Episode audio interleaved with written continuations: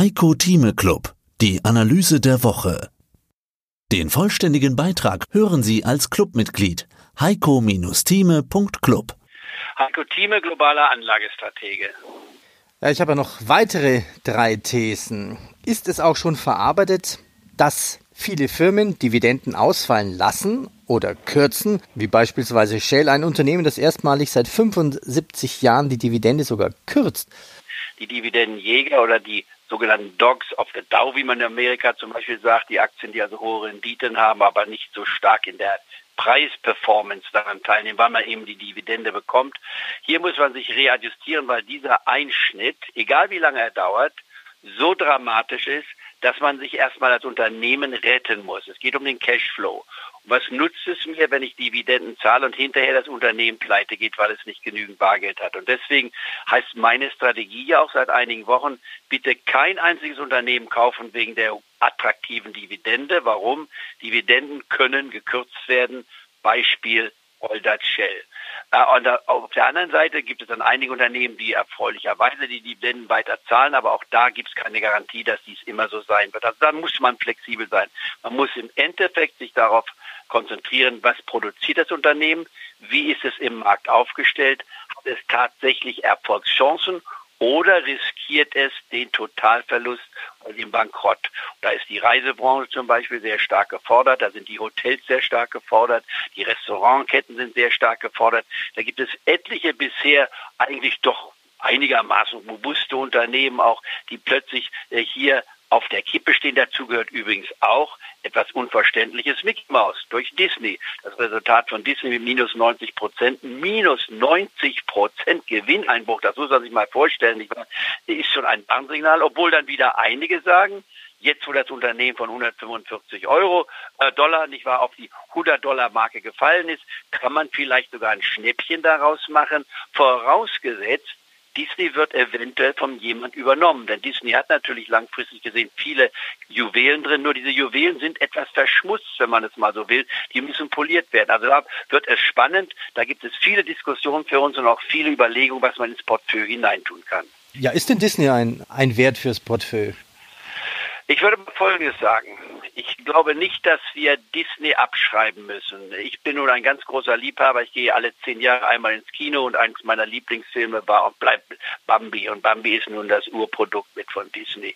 Das bezeichnet oder lässt mich natürlich als naiven jungen Menschen erkennen, genauso wie mein Drachenfliegen auf dem Turm hier in Kadakis auch kindliche, nicht wahr, Erinnerungen sind, die ich aber hoch und gerne genieße.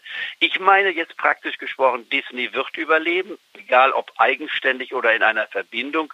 Disney konkurriert mit Netflix, die unheimlich erfolgreich sind. Meine Frau heute gerade am Frühstückstisch gesagt, ich hätte mir nicht vorstellen können, dass wir ohne Netflix hier die Corona-Krise gut überstehen können. Denn man schaut gerne sich Filme an. Also das beweist, dass Netflix eine Berechtigung ist, auch wenn das Kurs-Gewinn-Verhältnis jenseits von Gut und Böse ist. Bei Disney, die ja ähnliche Angebote haben, meine ich jetzt um 100, wäre Disney sicherlich ein das Risiko wert. Und was macht man? Man legt mit einem halben Prozent an. Ein halbes Prozent muss ich nicht abschreiben. Disney geht nicht pleite. Bevor es pleite geht, wird es übernommen werden.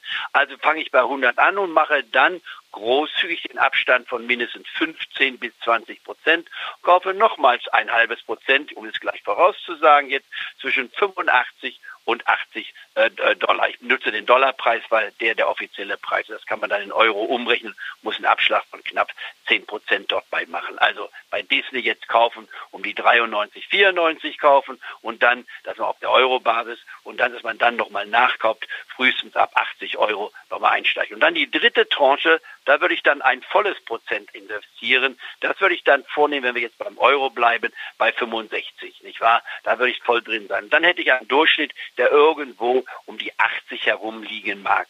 Und die Zielrichtung bei mir wäre, dass Disney in den nächsten zwei bis drei Jahren durchaus alleinstehend, wenn es überlebt, selbstständig zu bleiben, auf die 120 bis 130 Marke. Mindestens kommt vielleicht sogar wieder auf den Ausgangspunkt von 140. Und das ist eine attraktive, längerfristige Anlage. Nicht nur dem anderen. Was sind denn Ihre aktuellen Kauf- und Verkaufideen? Starten wir mit den USA, den Indizes und den dortigen Werten.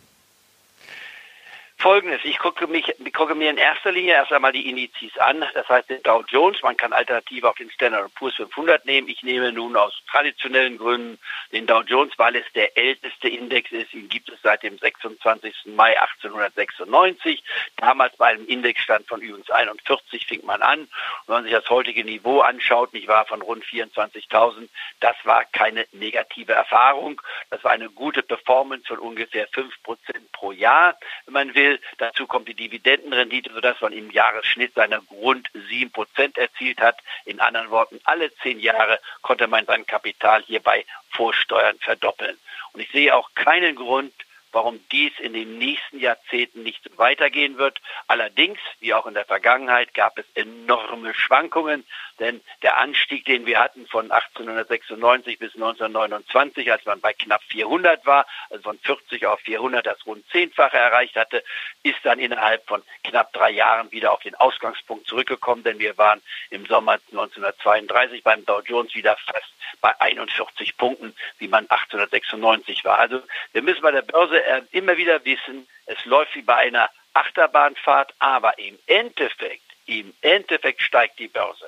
Wir werden immer wieder uns nach vorne entwickeln. Warum? Weil wir ja die Wirtschaftskapazität reflektieren und die wird weiterhin expandieren, egal wie die unmittelbare Zukunft ist. Und das heißt für mich, äh, der Dow Jones ist als Basis zu sehen. In Deutschland nehme ich den DAX. Beide haben 30 Werte, repräsentieren in etwa in grober Form die Wirtschaft dieser spezifischen Länder. Und in beiden Ländern lege ich an bis zu 20 Prozent in diesen Indizes. Und das über Exchange Traded Fonds, weil es die preiswerteste Form der Anlage ist mit einem Kostensatz, der bei rund 0,2 Prozent pro Jahr liegt. Es kann etwas billiger sein, manchmal sogar nur 0,1 Prozent. Wie beim DAX-Index gibt es da eine Form von der, der, der BlackRock-Gruppe, die wir auch genannt hatten, nachher nochmal spezifisch nennen können, und äh, beim Dow Jones. Das heißt bis zu 20 Prozent. Zurzeit Dow Jones 24.000 sind wir am oberen Bereich bis maximal 25.000 kann diese Rallye noch gehen, wo bemerkt, sie kommt von 18.200 her aus der, der zweiten Märzhälfte. Wir waren schon mal bei jetzt 24.800 gewesen. Als wir bei 18.200 waren, Mehr dazu gibt's im Heiko Thieme Club. heiko-thieme.club